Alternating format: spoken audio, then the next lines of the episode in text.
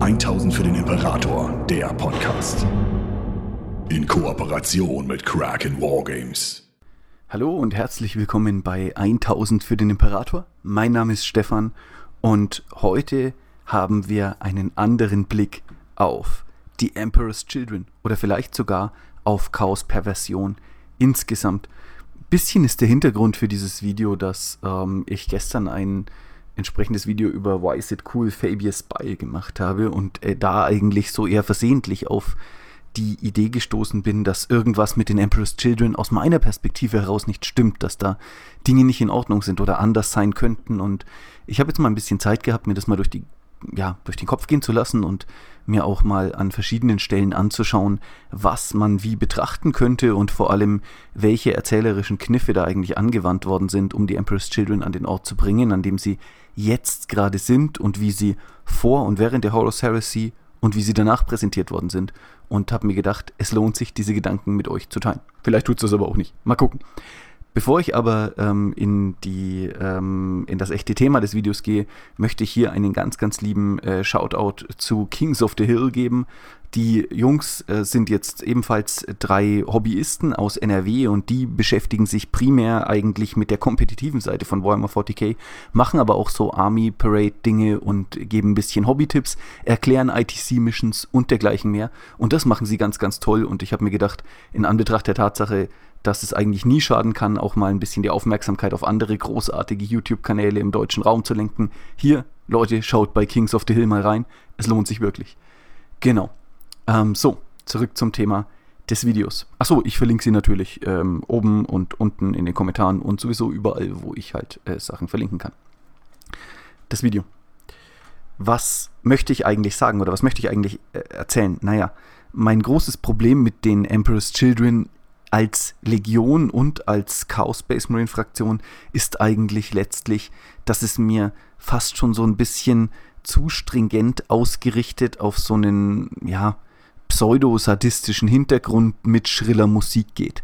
Das bedeutet, am Ende des Tages gibt es eine wahnsinnige ähm, Spannweite zwischen dem, wie die Emperor's Children während der Horus Heresy gezeigt werden, wie sie präsentiert werden als diese Lektion, die nach Perfektion strebt, die bereit ist, ihr Leben für den Imperator niederzulegen und in ganz, ganz krasser Loyalität bereit ist, eigentlich alles für ihn zu tun, und von Fulgrim ähm, zu, dieser, zu diesen Über-Space Marines geführt wird, die eigentlich wesentlich erfolgreicher sind als die meisten anderen Legionen, vielleicht mit Ausnahme der Dark Angels.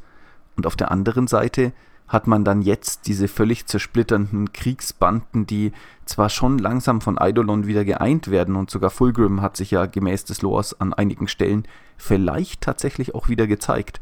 Aber nichtsdestotrotz ist es irgendwie so ein, ja, ein unbefriedigendes Ergebnis zu sagen, ja, okay, die sammeln Sklaven und machen Krach. Und mein Blickwinkel darauf ist jetzt eigentlich vielleicht einer, der gewissermaßen Rechtfertigung und Hintergrund da bringen soll und da möchte ich an allererster Stelle erst einmal ansetzen an eine Erklärung, die vielleicht in der Natur der Emperor's Children selbst liegt. Denn von Moment 1 an wurden sie ja auf Terra eingesammelt als Mitglieder der alten großen Häuser Europas. Ich möchte an dieser Stelle anmerken, weil ich es gestern vergessen habe, dass Fabius Beil aus Ingolstadt kommt. Ingolstadt. Das scheint offensichtlich äh, die dunklen Zeiten überlebt zu haben. Und dort werden sie quasi direkt in den Kampf des Imperators verpflichtet und verdienen sich relativ früh durch ihren extrem elitären Einsatz eine ähm, Form von Sonderstellung unter den Space Marine Legionen. Die Farbe, die sie tragen, ist letztlich ähm, abgeleitet von eben diesem royalen Purpur, das eigentlich für den Imperator vorbehalten ist oder für das Imperium als höchste Institution. Und diese Idee wird durch Fulgrim nur noch verstärkt. Am Ende des Tages spielt in diesen elitären Gedanken mit Sicherheit auch die Tatsache rein, dass sie von einer genetischen Krankheit namens Blight befallen werden, da die Selena, die Genschmiede von Luna, also des Mondes, sich gegen sie verschwören und sie damit infizieren und dadurch große Teile ihrer Genvorräte eigentlich verloren gehen und sie somit ohnehin von Anfang an eine der zahlenschwächsten Legionen sind. Das spielt natürlich ganz, ganz deutlich in den elitären Gedanken. Wenn ich sowieso nicht viele äh, Soldaten oder Space Marines habe, kann ich mir äh, ein Vorgehen, wie es zum Beispiel die Death Guard an den Tag legt, einfach frontal in das Feuer des Feindes reinzumarschieren, gar nicht leisten. Aber mit Fulgrim an der Spitze wird diese Legion dann eigentlich verspätet sozusagen, während alle anderen Space Marine Legionen bereits längst in den Kampf des großen Kreuzzuges intensiv verstrickt sind, erst zu einer Streitmacht, mit der man rechnen muss. Und von da an geht das mit dem Fall eigentlich erstaunlich schnell. Ich glaube, es ist ihr erster eigener Kreuzzug oder ihr zweiter oder dritter so, den sie alleine als Legion unternehmen, wo sie bereits auf die Laer treffen.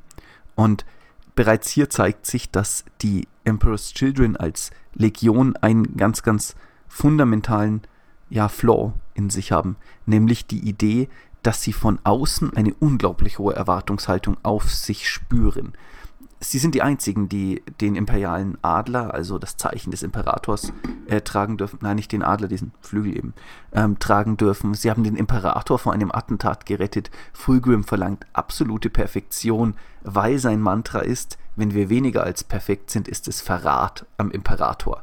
Es ist Verrat an der Menschheit selbst, wenn wir nicht das absolut beste, die absolut beste Variante unserer selbst sind. Und das ist natürlich eine ziemlich dumme Idee von Anfang an, weil Space Marines gar nicht dazu gemacht sind, überhaupt perfekt zu sein. Sie sind dazu gemacht, diese aggressiven, teilweise ungesteuerten Supersoldaten zu sein.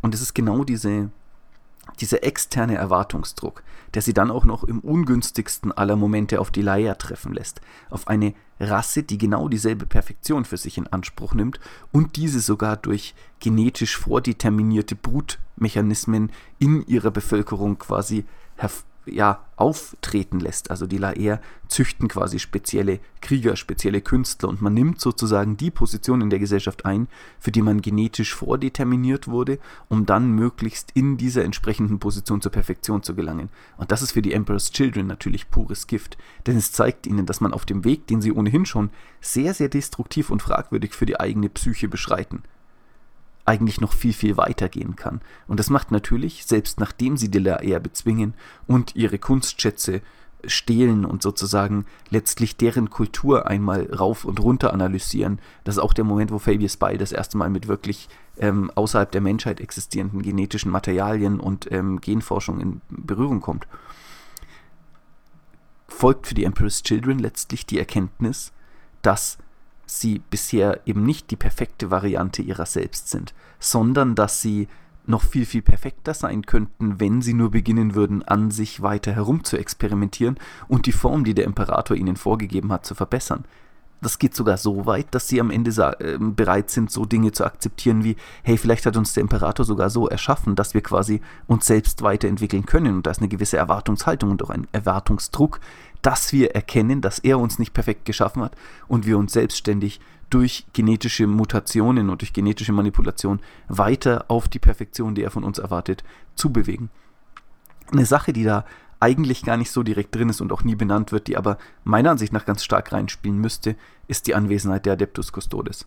Denn für Space Marines, die so stark auf Perfektion ausgerichtet sind, muss die Anwesenheit einer weiteren genetisch erschaffenen Klasse von Übermenschen, die so deutlich über ihnen stehen, mit den Custodes eigentlich kaum aushaltbar sein. Die Frage muss ja immer im Raum stehen, warum haben nicht wir das bekommen? Warum die? Warum sind wir so unperfekt erschaffen? Warum sind wir nicht mit derselben geistigen Kapazität ausgerüstet, mit denselben Stärken, mit denselben Möglichkeiten?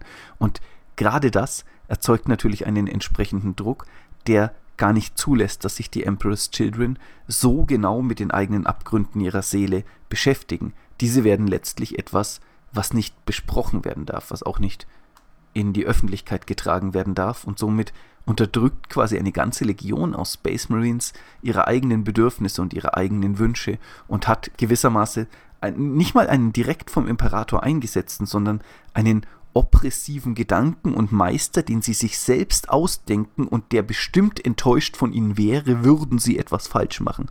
Und dadurch, dass ihr Primark ihnen das so extremst vorlebt und selber so eine eifersüchtige und ruhmessüchtige Hülle eines Wesens ist, kommt es am Ende einfach auf den Punkt heraus, dass die Emperor's Children, so wie sie sind, letztlich gar keine andere Möglichkeit hatten, als ans Chaos zu fallen. Weil in dem Moment, in dem man diese Hülle aus Zivilisation und Selbstdisziplin einfach von ihnen wegreißt und sie in eine Situation versetzt, in der sie von dieser selbst erschaffenen, also der Imperator an sich ist ja schon ein relativ tyrannischer Overlord, aber wenn man jetzt noch quasi da ja eine Stufe draufsetzt und sagt, wir nehmen ihn noch nicht mal, wie er ist, sondern wir denken, er ist noch schlimmer und seine Erwartungshaltung ist noch krasser an uns, dann wird das ja am Ende sozusagen eine imaginäre Vaterfigur, gegen die man nur rebellieren kann. Dazu kommt ein zweiter Gedanke, der ebenfalls in dieser ganzen Selena-Geschichte drin ist, nämlich dass die Space Marines die Selena als Mütter haben. Und was haben die Selena mit den Emperor's Children getan? Ihre Gensaat vergiftet. Sie haben versucht, ihre eigenen Kinder zu töten, zu vernichten. Und das ist natürlich eine Verletzung, die dann sozusagen von beiden, wenn man so will, Elternfiguren gegen die Emperor's Children ausgelebt am Ende eine ganz, ganz starke Rebell Rebellion hervorrufen muss. Einen Wunsch, sich selbst von dieser oppressiven Macht, die sie sich ausgedacht haben und auf die sie trotzdem alle ihre Wünsche und Bedürfnisse reflektiert haben, zu befreien. Denn am Ende, was die Emperor's Children eine ganze Zeit lang wirklich gewollt haben, war, dass der Imperator und die Selena sagen, gut gemacht, ihr seid die Allerbesten, ihr seid ganz, ganz toll. Und gleichzeitig haben sie aber andere Dinge erschaffen, die viel perfekter sind und die sie teilweise auch relativ offensichtlich mehr geliebt haben, gerade in Bezug auf die Custodes. Und das ist natürlich eine sehr, sehr bittere Pille. Vor allem, weil ja gerade diese Mutterfiguren der Selena auch für ein Zurückfallen innerhalb des großen Kreuzzuges, innerhalb dieses Beliebtheitswettbewerbes gesorgt haben. Und das macht für mich eigentlich, dass die Emperor's Children, wenn ich jetzt so da drauf gucke, vielleicht gar nicht so unzureichend geschrieben sind in ihrem Wunsch nach Lautstärke und Sadismus. Warum sage ich das? Naja, hm, ich würde es gerne so interpretieren oder ich denke, ich möchte es so sehen, weil es dann narrativ den meisten Sinn gibt, dass natürlich gerade wenn man Kunst und Hochkultur in den Fokus stellt, Musik und vor allem harmonische Musik ein ganz, ganz starkes Zeichen von Ordnung und von Kultur und Kunst ist. Und immer dort, wo Musik so ins Dissonante, ins Emotionale und ins stark ähm, Disharmonische geht, dort ist sie eigentlich fast schon so eine Art adoleszente, pubertierende, rebellierende ähm, Kultur, die man dort findet. Ne? Dieses, es muss nicht immer perfekt sein. Im Gegenteil, es ist schöner, wenn sich nicht ganz trifft und dafür eher die Emotion ausdrückt, die man hat. Und das hat man natürlich in den Noise Marines auf die Spitze getrieben. Die pure Emotion in all ihrer Dissonanz und Hässlichkeit einfach in die Welt hinausgeschrien. Das Leid, das man diesen Space Marines aus ihrer Sicht aufgebürdet hat und dass sie sich in Wahrheit natürlich selbst aufgebürdet haben, bekommt endlich einen Kanal. Und manchmal ist das ja auch einfach völlig ausreichend, einfach diesen, diese eigene Emotion in die Welt hinausrufen können, um sich zumindest für ein paar Sekunden von ihr frei zu machen. Und der Sadismus kommt ja auch ganz einfach daher, dass die Emperor's Children auf diese Art überzeugten Widerspruch warten. Sie sind ja diese stolzen, pfauenartigen, widerlichen Persönlichkeiten, die einfach eigentlich die ganze Zeit möchte man ihnen nur eine Ohrfeige geben und sagen, reiß dich zusammen, was ist eigentlich nicht richtig mit dir. Und das ist natürlich eine Möglichkeit, auch Aufmerksamkeit zu generieren. Und ich will jetzt nicht sagen, dass die ganze Emperor's Children Legion pubertierend ist. Das würde ihnen nicht gerecht werden. Aber da ist ein pubertierender Gedanke in ihnen, der mich persönlich ganz, ganz stark fasziniert. Diese Herausforderung an den Imperator. Sieh, wie laut wir sind. Sieh, was wir mit deinen Bürgern machen. Sieh, was du aus uns gemacht hast. Und jetzt entschuldige dich endlich. Das finde ich ist ein ganz, ganz spannender Gedanke. Aber ich glaube, am Ende kann man es nicht so verkürzen. Ne? Trotz allem ist jetzt einfach hinzugehen und zu sagen, ah, die Emperor's Children sind alle grundsätzlich erstmal nur pubertär und wollen einfach nur, dass ihr eingebildeter Vater sich bei ihnen für ein eingebildetes Unrecht entschuldigt. Also nicht, dass der Imperator nicht auch genug Unrecht begangen hätte, ohne dass man sich was einbilden hätte müssen. Das ist meiner Ansicht nach gar nicht so der zentrale Punkt, sondern es ist nur eine Erklärung für diesen Aspekt ihres Verhaltens. Ein viel, viel zentralerer Punkt für mich, wenn man die Emperor's Children als eine Armee und als eine Figurensammlung betrachten will, die irgendwie handelt, ist tatsächlich, dass dieses Zersplittern natürlich letztlich darin liegt, dass das gemeinsame Ideal, absolute Perfektion und die Anerkennung des Imperators einfach verschwindet. In dem Moment, in dem das keine Rolle mehr spielt, ist es eigentlich schon fast egal, wie es weitergeht und sie sammeln sich dann eben nach persönlichen Interessengruppen und zerfallen in diese aberhunderte kleinerer Warbands. Und jetzt wäre natürlich die nächste Frage, was macht man denn eigentlich? Naja, gerade dieses Passieren lassen dieser extremen Mutationen und diese völlige Selbstvergessenheit auf den eigenen Spaß und die eigenen Exzesse macht natürlich gerade dahingehend Sinn, dass letztlich ein Space Marine an sich, wenn man ihm keinen Zweck und kein Ziel gibt, wofür er kämpfen kann, er einfach nur halt gerne gewalttätig ist, weil das irgendwo in seiner Natur liegt und in seiner in der Art und Weise, wie er erschaffen wurde. Und gerade bei den Space Marines der Verräterlegionen fällt natürlich völlig dieses wir verteidigen etwas, wir sind dazu da, um ähm, etwas zu erhalten, zu bewahren oder zu erschaffen, einfach weg. Und wenn dann auch noch die komplette Überstruktur verloren geht und sozusagen es auch kein geeintes Ideal mehr gibt, finde ich, plötzlich sind die Emperor's Children gar nicht mal mehr so schlecht geschrieben und sogar fast noch von allen Chaos Space Marine Legionen neben den äh, World Eaters sozusagen eine der ehrlichsten, die dann halt sagen, naja gut, äh, wenn es ohnehin keine Inhalte mehr gibt, für die wir stehen können oder die wir verteidigen können, dann ist der Fall an Slanesh als eine Gottheit, die uns letztlich mit Macht und vor allem äh, unseren äh, innersten Bedürfnissen konfrontiert und versorgt, der eine völlig logische und auch sinnhafte Lösung, denn am Ende gibt es kein Happy End für eine Chaos Space Marine Verräterlegion. Was wollen sie tun? Ja, den Imperator töten. Schön, aber was, was wäre danach? Was würde danach geschehen? Dadurch, dass Fulgrim nicht mehr in dem Maße existiert eigentlich, in dem sie sich auf ihn verlassen könnten, sondern sich selbst auf eine seiner äh, Vergnügungswelten, wenn man so will, zurückgezogen hat und eigentlich völlig selbstvergessen in seinen Exzessen schweift, gibt es ja für die Emperor's Children keine andere Option, als eigentlich halt ein so in Anführungszeichen schönes Leben zu führen, wie es ihnen möglich ist und dann einen Tod zu sterben, wie er ihnen halt passt und bevor das passiert, möglichst lange am Leben zu bleiben, weil danach einfach nichts kommt und es auch keine Belohnung oder keine, kein Happy End in irgendeiner Form.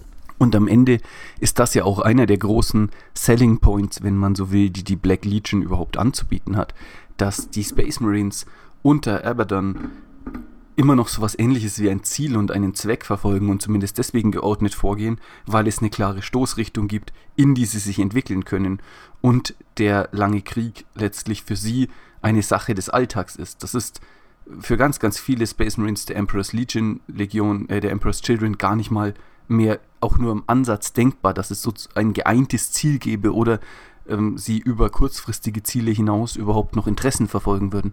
Und am Ende ist das auch einer der Gründe, warum sich vielleicht einige wenige Emperor's Children tatsächlich der Black Legion anschließen, aber die meisten einfach in diesen Kriegerbanden verbleiben und sozusagen Gewalt und Exzess und das Machen von lauter schriller Musik ihnen Lebensinhalt genug ist und sie halt nur aus dem Auge des Schreckens kommen, wenn es eigentlich irgendwas äh, zu bekämpfen gibt, damit sie wieder an die Ressourcen kommen, um dieses Leben weiterführen zu können. Genau. Das war so ein bisschen mein Blick und mein Gedanke ähm, darauf. Vielleicht war da jetzt gar nicht so viel Neues dabei, aber ich habe mir gedacht, ich teile einfach mal die Ideen und auch die grundsätzlichen Gedanken, die ich da so hatte, wenn ich mir das angeguckt habe. Ähm, da gibt es natürlich nochmal weitere einzelne Figuren, die auch anders sind, zum Beispiel Lu Lucius the Eternal oder ähm, auch ähm, vielleicht Eidolon oder so, aber grundsätzlich erstmal so für alle Emperor's Children Spieler Vielleicht ist das ja ein Gedanke, wieso man auch tatsächlich sagen könnte, na wohl, ihr würdet die Armee ja gar nicht spielen, würde sie euch nicht taugen. Aber vielleicht für alle anderen zu sagen, hey, ist eigentlich irgendwie doch eine ganz coole und eigentlich recht faszinierende Armee, ganz ohne dass man diesen Slanesh äh, da irgendwie mit reinnimmt, sondern einfach nur durch die Tatsache, dass halt dieser Exzess und Hedonismus letztlich für den Space Marine die einzige Lösung ist, um überhaupt sowas ähnliches wie Lebensfreude noch zu genießen, wenn er nicht mehr im Dienst des Imperators steht. Genau. Vielen Dank fürs Zuhören. Ich wünsche euch noch einen schönen Tag und bis bald.